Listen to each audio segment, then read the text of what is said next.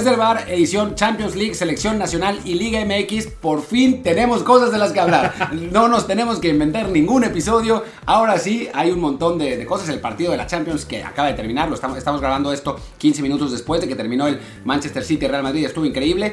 México-Guatemala con la polémica con Marcelo Flores. Y después, pues Liga MX porque se está acabando, ¿no? Así que hay, hay un montón de temas y pues vamos a estar aquí metidos platicando con ustedes. Yo soy Martín del Palacio y como siempre me acompaña Luis Herrera. ¿Qué tal Martín? ¿Qué tal gente que nos acompaña siempre? Y a la que es nueva le recuerdo, le, aviso, a los demás les recuerdo que estamos en Apple Podcasts, Spotify y muchísimas apps de podcast más. Por favor, suscríbanse en la que más les guste. Si es en Apple Podcast, también les encargamos un review de 5 estrellas con comentario para que más y más gente nos encuentre, que el algoritmo no sé cómo funciona, pero funciona así. Hay que tener reviews.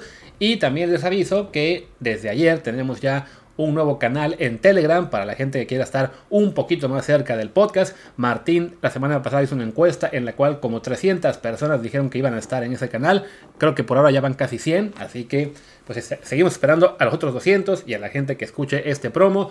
Es el canal desde el bar POD. Lo encuentran en el link como t.me diagonal desde el bar POD. Y pues bueno, ahora sí ya hablemos de lo que urge más, que supongo será la Conca Champions, ¿no? La Conca Champions. No, hablaste de ella, ¿no? Hablé un poquito de... ella, sí, así que podemos dejarla de lado. Ah, salvo que veamos de que ching, falta.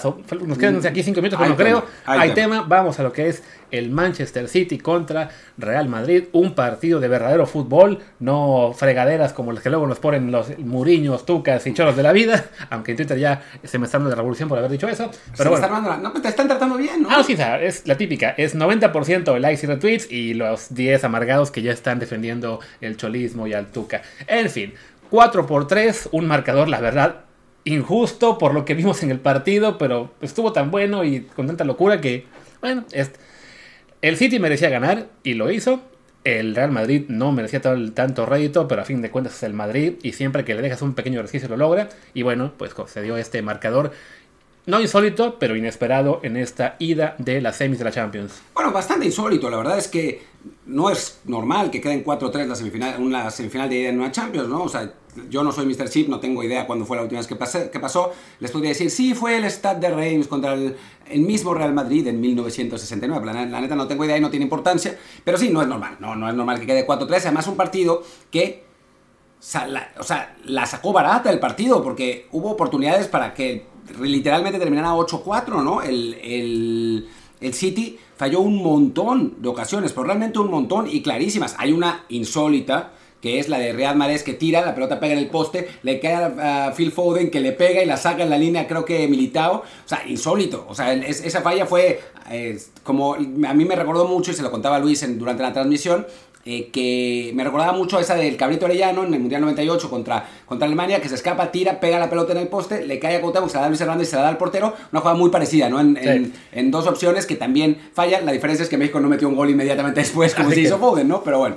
Sí, que además, bueno, en este caso, el partido... Eh, las estadísticas, bueno, varían un poquito según, la, según el sistema que utilicemos, pero básicamente, bueno, tenemos que el City tuvo casi el 60% de posición, 16 remates, a, bueno, disparos, de los cuales 5 o 6 fueron a puerta, no está muy seguro aquí el sistema de cuántos fueron, y el Madrid, que tuvo mucho menos, apenas tuvo, en cuanto a posición, tuvo 11 disparos, pero también 5 a puerta, y bueno, pues mucho más contundencia, también como un poco, con, sí, eso, un poco de suerte de que siempre que el City se podía despegar, eh, algo pasaba que le daba el respiro al Madrid. No, primero que nada, bueno, el partido arrancó eh, con dos goles en 10 minutos que literalmente tuvimos que ver en repetición porque Martín por un lado estaba en el supermercado, yo estaba bañándome, eh, arrancamos el partido y con el minuto 10, ah, ching, ya está llegando los 2 0.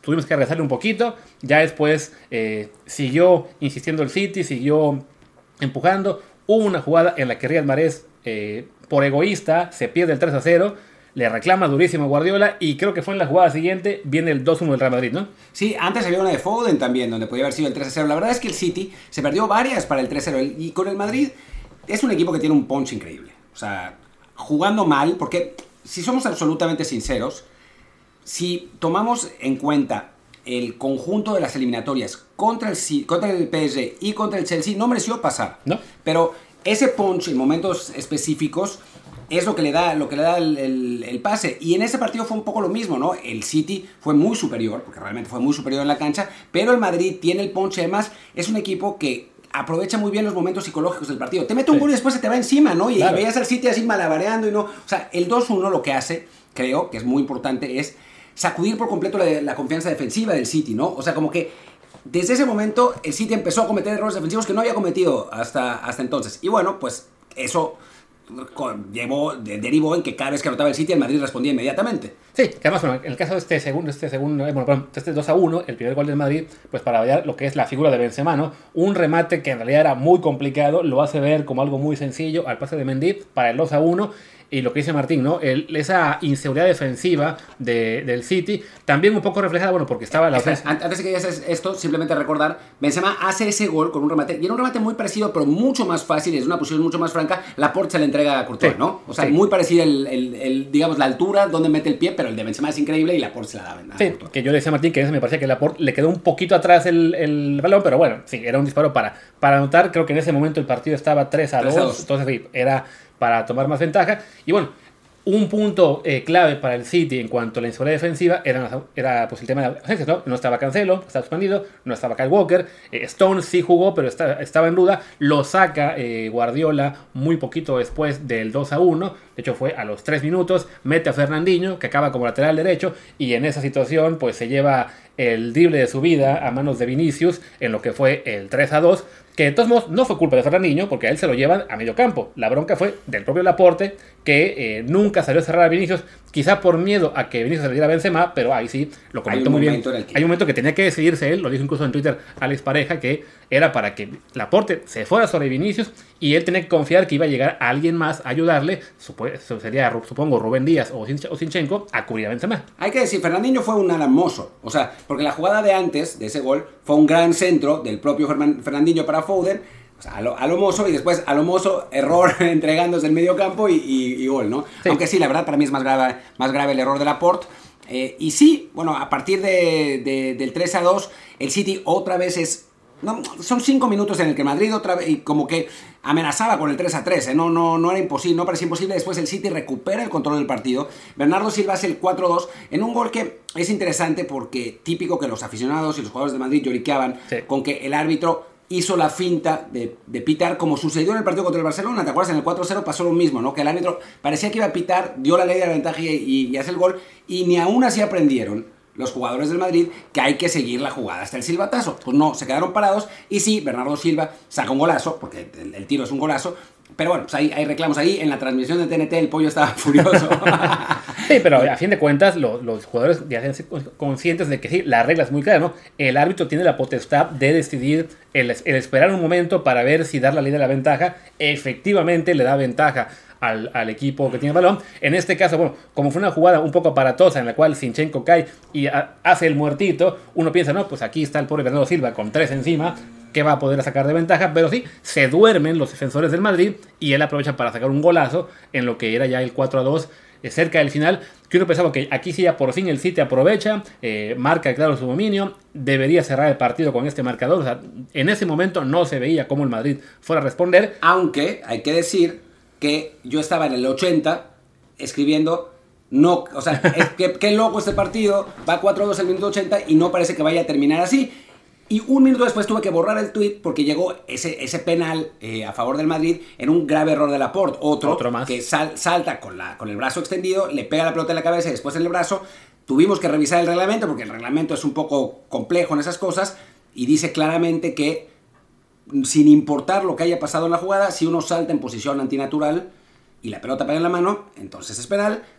Claramente la posición es antinatural, la pelota de la cabeza de, de Laporte pega en la mano, es penal, y Benzema lo mete con un panenca, ¿no? Ya para acabar con todo. Que, que esos son los huevos de Benzema, con el perdón de la gente que escucha esto, porque sobre todo, vas perdiendo 4-2, te están dominando, o sea, era para que el partido fuera quizás 6 2 en ese momento. Venía además Benzema de fallar dos penales ante los Azuna, un partido mucho menos importante, pero bueno, igual dos penales fallados y que se avienta un Panenka en un juego tan importante en ese momento, con la diferencia realmente, pues ya eh, más la amenaza de que el City, si desaprovechas, te metían el quinto y lo que hace Benzema está, está canijo. Y sí, bueno, el tema del penal, solo para recalcar, porque habrá gente que por recordar la parte de la regla que diga que si viene de un rebote, eh, la, mano no cuenta. Es cierto, esa es la regla, pero insistimos, eh, digamos que, lo dice Martín, ¿no? Lo que es posición antinatural del brazo, mata rebote. En este caso sí, era muy claro que Laporte salió con el brazo extendido, entonces al venir el rebote de él mismo, no puede argumentar de que es un rebote. No.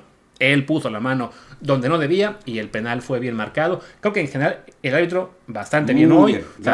lo que es la, la, ley de la ventaja que dio para el 4-2 muy bien marcada, también el penal, y antes de eso creo que no había intervenido prácticamente en nada que uno pensara diera pie a ninguna polémica, por lo más remota que fuera. No, después de una muy buena amarilla a, creo que Nacho por, por una entrada bastante fuerte sobre, ya no me acuerdo sobre quién fue, sobre Sterling me parece, y que dio, casi al final, que dio la ley de la ventaja, vino toda la jugada, al final le, cayó la pelota a Mares, tiró un centro, eh, la rebota, la saca el Real Madrid a córner, y el árbitro se acuerda y le saca la amarilla a Nacho, aunque Nacho se le escondía, ¿no? Creo que, que un muy buen arbitraje, por una vez casi nadie se quejó, tío, siempre se queja la gente, ¿no? Pero casi nadie se quejó esta vez porque... ¿Quién era, de hecho, el árbitro? El árbitro no El rumano, Kovacs. Kovacs, ok. Ojalá que nos toquen el Mundial, por favor, nos toque uno de esos. por favor. No, no el, árbitro de Burkina Faso, el que metieron porque es cuate del, del, eh, del presidente de la Federación Africana. Pero bueno, en fin, es interesante las estadísticas que pone, que salen en Flashcore, porque salen los ataques también, y los ataques peligrosos. Y ahí sí se nota claramente la diferencia, ¿no?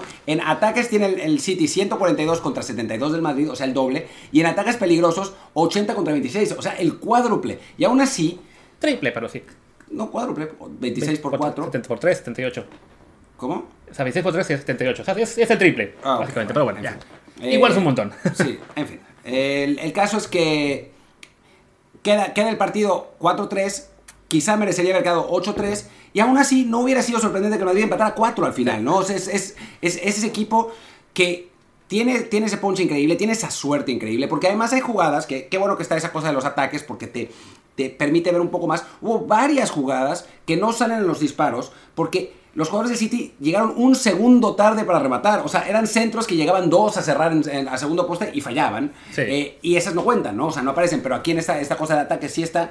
Y, pero bueno, pues el Madrid tiene esa, ese punch, ¿no? Increíble. por ejemplo, jugadas, hubo una que fue la última en primer tiempo, en la que comentamos Martín y yo, que en una contra, digamos, del, del City, dan un servicio un poquito demasiado largo hacia la banda, con lo cual dejan a quien entraba por derecha, que creo que era Mares, eh, sin posibilidad de disparar, sino simplemente mandar un centro. El centro no fue muy bueno y, vino, y fue un, y fue un digamos, sencillo para, para el Madrid, pero bueno, era una jugada que tenía mucho más peligro del que acabó teniendo, ¿no? Y en general, sí, o sea, ese partido era para que, eh, por lo que sea el City, sí, quizá el cuatro, los, cuatro que metió son los justos, ¿no? Lo sorprendente es que se haya comido tres. Sobre todo un equipo como el City que defensivamente, por lo general, es muy sólido. Sí, aunque tú hablabas ya de las ausencias, es un equipo que defiende muy bien con el balón, pero el Madrid es un equipo que aprovecha muy bien los espacios. Entonces el City juega muy adelantado, como ya sabemos, como vimos en el gol, en el, en el gol de Vinicius, eh, y se expone ¿no? a, esas, esas jugadas de control. además, eso me recordó este gol, el de Vinicius, al gol de la, de la final de la Champions pasada. Que igual hubo un problema de que el que estaba en el centro no recorrió, no me acuerdo qué defensa era, quizá fue, quizá fue, quizá fue Sinchenko en aquella ocasión, pero se comieron el gol muy parecido en cuanto a que estaban tan adelantados que cuando viene la contra, el que llega a... Bueno, no, no hay un defensa que llegue a cerrar y eso le deja el espacio, en aquel caso, al del Chelsea, que fue... ¿Quién fue el del Chelsea que metió el gol?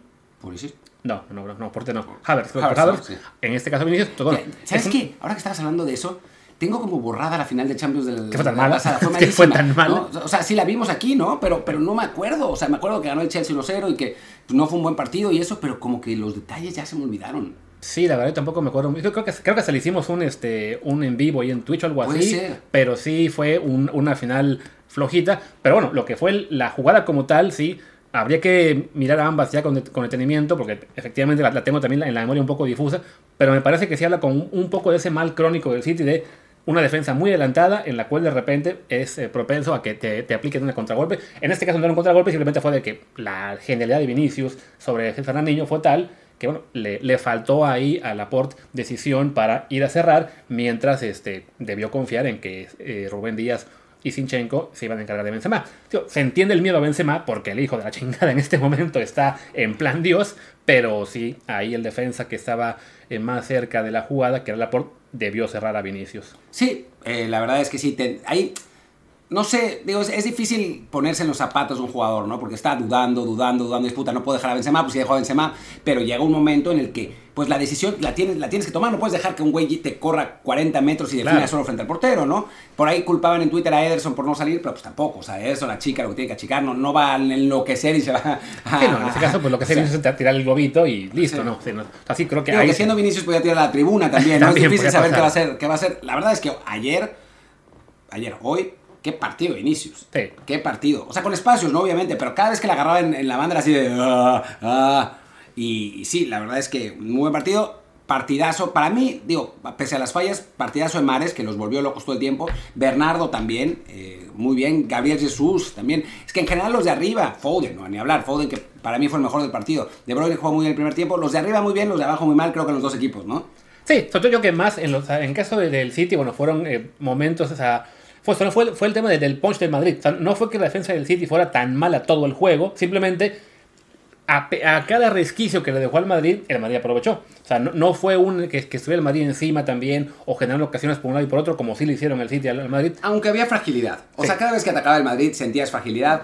Un partido muy malo Laporte, pues eso, eso está muy claro. Fernandinho, un lateral inventado, sí. que, no, que nunca había jugado ahí. Eh, creo que sí, no, no fue un partido, un buen partido de la defensa del City, a pesar de que, en efecto, no se vio tan apremiada como, como la del Madrid, que sí, o sea, en serio, ¿cómo no le metieron más goles? Todavía no se puede claro. entender, porque ni siquiera es que Courtois haya hecho grandes paradas, o sea, fueron como fallas del, del City, ¿no? Sí, no, lo que comentabas, ¿no? o sea, jugadas que se quedaron a un toque, a un centímetro de que el balón fuera, eh, bueno, un par, de, un par de pelotas al poste, la que le tapan también ahí a, a Foden en esa misma jugada del rebote de Mares, malas decisiones que de repente de los del City que hacían una de más, en particular Real Mares. Pero bueno, sí, fue eh, una, juegos que además comenté yo en Twitter que lo que decían de que estaba este juego después de ese 4-3, pues el recuerdo que teníamos ahí del City Atlético eh, infernal, sí. que bueno que desaparece y, y, que ojalá tengamos más partidos como este y no el antifútbol que, que practican un, un Tuca, un Mourinho, un Cholo. Alguien me respondió, este, pero ¿qué tú no viste que el Madrid se defendió con un 5-4-1? A ver, es cierto que Ancelotti no es un técnico ultra ofensivo tampoco y que este juego algo de suerte tuvo también, pero claro, tienes a tres jugadores que son Vinicius, Modric y Benzema, que ellos tres te pueden generar el mismo peligro que un equipo que ataca con 4-3-3 o más, pues. No, muy buen partido de Rodrigo también. también Rodrigo, muy buen Rodrigo y Valverde suma, tienes a Tony Cross, o sea, no es que no es no es lo que hizo también obligado por las circunstancias, ¿no? Sí. Porque cae el primer gol el minuto 2, pero no es lo que hizo contra el Paris Saint-Germain, que ahí sí jugó 5-5-0, ¿no? O sea, está, está claro, pero, pero es un equipo que, que con, sus, con sus armas, porque tampoco no, claro. no le puede salir al City a, a, dejarle todos los espacios porque te revientas y de por sí lo estuvieron por reventar, ¿no? Eh, te, tiene que tomar precauciones defensivas, pero este Madrid no fue un equipo que, que defendiera. Sí, bueno, una en la que se suma Militao al frente y que termina fallando un remate de cabeza. Uh -huh. Pero es Militao, ¿no? Es el central del, del, claro. del Madrid y termina, termina pisando área. Que digo, en, en ese 5-5-0 o con el Cholo, sin, con el Cholo no pisaba área ni Joao Félix, o sea, estaba, estaba ahí defendiendo, ¿no? Sí, no, Y también es eso, ¿no? De que un equipo como los del Cholo o el que tenga antes Mourinho, o sea, los jugadores que, que estaban en ataque, digamos, intentando hacer algo solos, no es que te diera miedo, no sé, en el caso del Atlético, un Joao Félix ahora mismo, eh, con Mourinho en su mejor época que fue con. Bueno, con Cristiano sí te da miedo con él. No, no, pero ese, ese Madrid, no, me, me refiero más al Inter, con ah, fue campeón. Milito y todo. Milito, o, sea, sí, o sea, no sé, no, no tienes esa sensación, sobre todo en un partido como este, en el que juegas completamente defensivo, del peligro que te puede generar ahora mismo un Benzema prácticamente solo, ¿no? Le añades ahí a Vinicius y a, y a Modric se entiende por qué el Madrid dice, bueno, me, conviene más ser precavido, sobre todo en esta Champions que ha tocado ante tres rivales, sobre todo lo que fue el París y ahora el City, que en apariencia le superaban claramente en términos de plantilla y de nivel de juego. No, y en la práctica el Chelsea también lo superaba claramente a, a nivel de plantilla y nivel, o sea, es que jugó mucho mejor el Chelsea esa serie, pero pues el Madrid es el Madrid y está sacando sus resultados y la verdad es que, que qué bueno en el sentido, digo, lo, los que no queremos que gane el Real Madrid y el, y el Barcelona siempre, eh, pues no nos, no nos dan tanta gracia que esté ganando esos partidos, pues la verdad, a nivel espectáculo, pues sí claro. nos ha dado un montón, ¿no? O sea, está, han estado bien divertidos los partidos del Madrid, todos, es emoción tras emoción, no, no puedes sepultar a este equipo de ninguna manera, no, no, no se puede. Y aún así, si el City en la vuelta se va 3-0 al frente, todavía vamos a estar esperando que el Madrid remonte claro. y quizá termine 3-3 el partido, ¿no? No es imposible. Sí,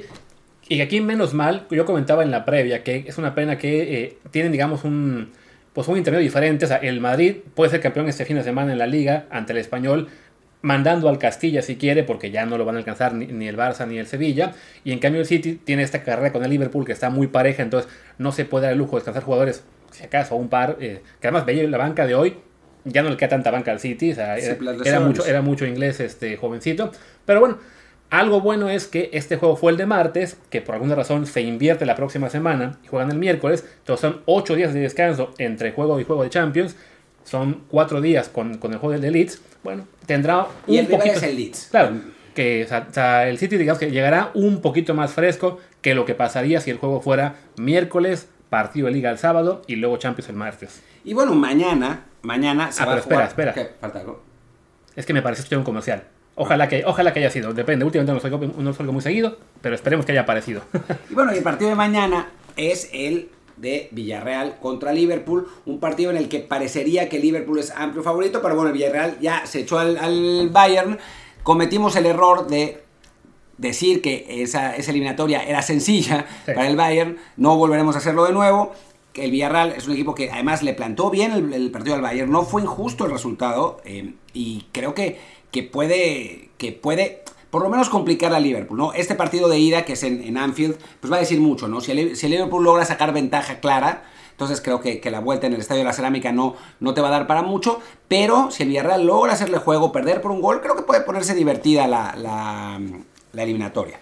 Sí, que eso fue en, parte un poco la ventaja que tuvo el Villarreal en las series previas, ¿no? Que fue jugar en casa en la ida, entonces mantener el juego cerrado, o sea, fue empate ante la Juve en la ida, después le gana 3-0 increíblemente en Turín y en contra el Bayern fue ganó 1-0 también. Bueno, tuvo esa, esa, oportunidad de que el equipo rival eh, concediera de, bueno, si empatamos aquí o si pierdo por un gol, lo resuelvo en casa. O sea, esa, quizá confianza excesiva por enfrentar a un Villarreal al cual habrán pensado le, pueden, le podían dar la vuelta eh, en, en, pues en, la vuelta, valga la redundancia. Pero ahora el Liverpool tiene esa oportunidad de decir, no, vamos a definir esto aquí en Anfield, vamos a buscar un 4-0 y ya no dejar ninguna duda para el, para el juego del, del, regreso, ¿no? Sí, que, que, bueno, creo que además el Liverpool no va a, menospreciar al Villarreal, ¿no? O sea, creo que el Bayern sí lo hizo. De hecho, ya no me acuerdo quién, qué jugador del Bayern dijo, dijo algo así como, no, no importa, la vuelta lo ganamos fácil y, y bueno, pasó lo que pasó. ¿Se acordó de lo de Austria contra con Salzburg? Sí, claro, que ganaron 7-0 la vuelta eh, pero, pero bueno, en este caso me parece que no va a haber exceso de confianza en un Liverpool que creo que está jugando mejor que el City en, el, en, la Premier. Entonces, pues lo puede, lo puede hacer divertido. Eh, vamos, vamos a, estar eh, pendientes de ver qué, qué es lo que pasa. está checando la tabla de posiciones Luis de, la Premier, pero pues, sí. No, más que nada es ver lo que es el, el, paso reciente de Liverpool.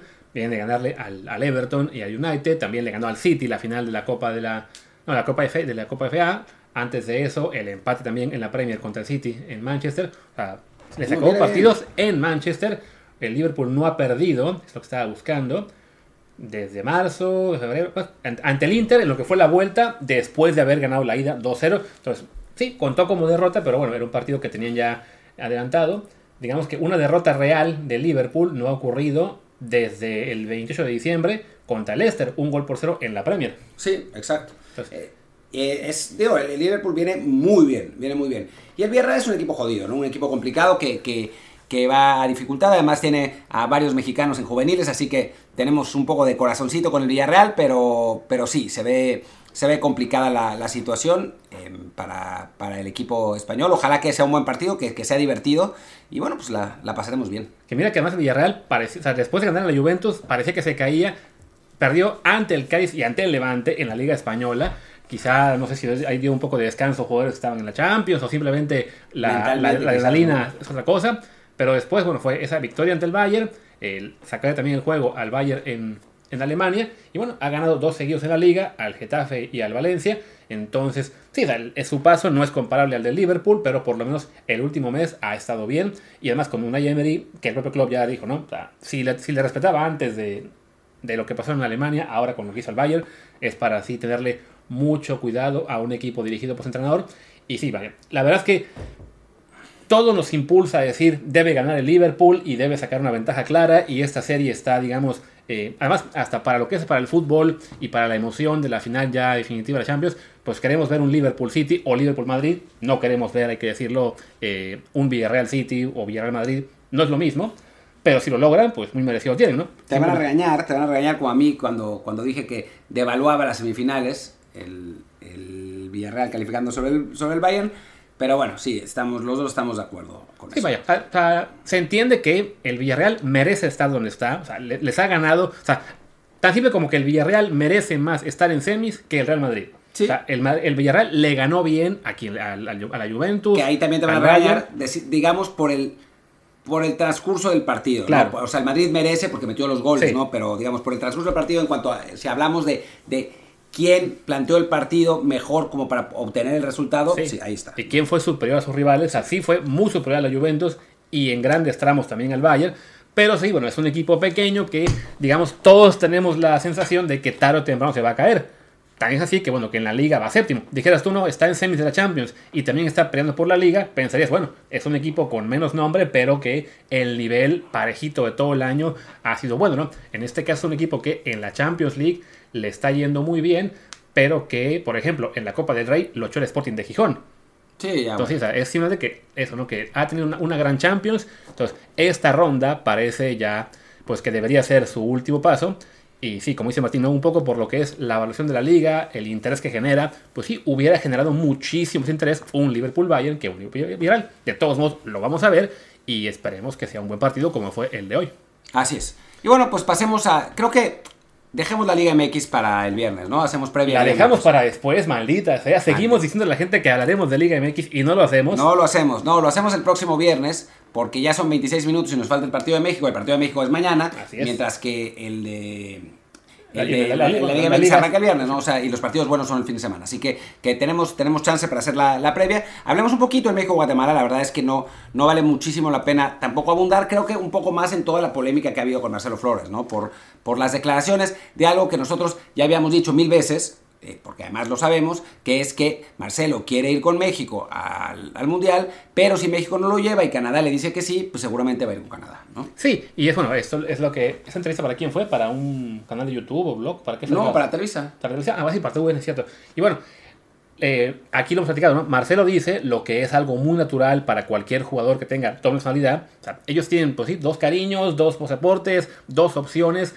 No es, no es una situación en la que estén todos. O sea, son muy pocos jugadores que saben lo que es eso. Y bueno, él reconoce, él, aparte lo menciona, él quiere jugar con México, tiene mayor sensación eh, de México, su papá es de aquí. eh, en general, pues ha hecho todo el proceso con, con México también. Pues eso es lo que él quiere, ¿no?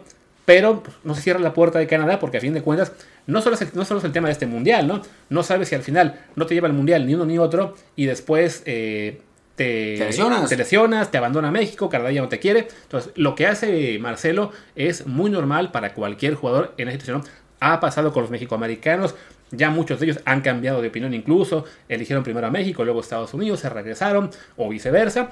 eh, y desafortunadamente, como sigue existiendo eh, una actitud por- en, en general en el fútbol, no solo, bueno, no solo mexicano, pero en México pasa mucho, de este patrioterismo barato, de que debes sentir la, camiseta desde el, principio, y o dice México siempre y, nunca más otra cosa, o no siente la camiseta, eh, también el Tata no ayuda con esa declaración que dice de por supuesto que no tiene definido, eso no es bueno, y tampoco la especulación de que jugará con la selección.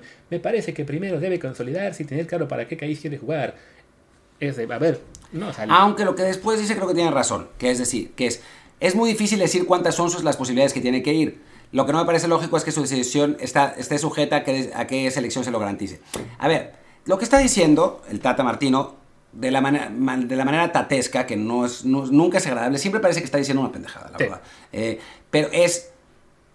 Se lo tiene que ganar en la cancha. Claro, O sea, y, lo, no- y lo no- compone después, para que o sea, el de- después lo compone un poco diciendo, me parece que no se debe plantear esa forma.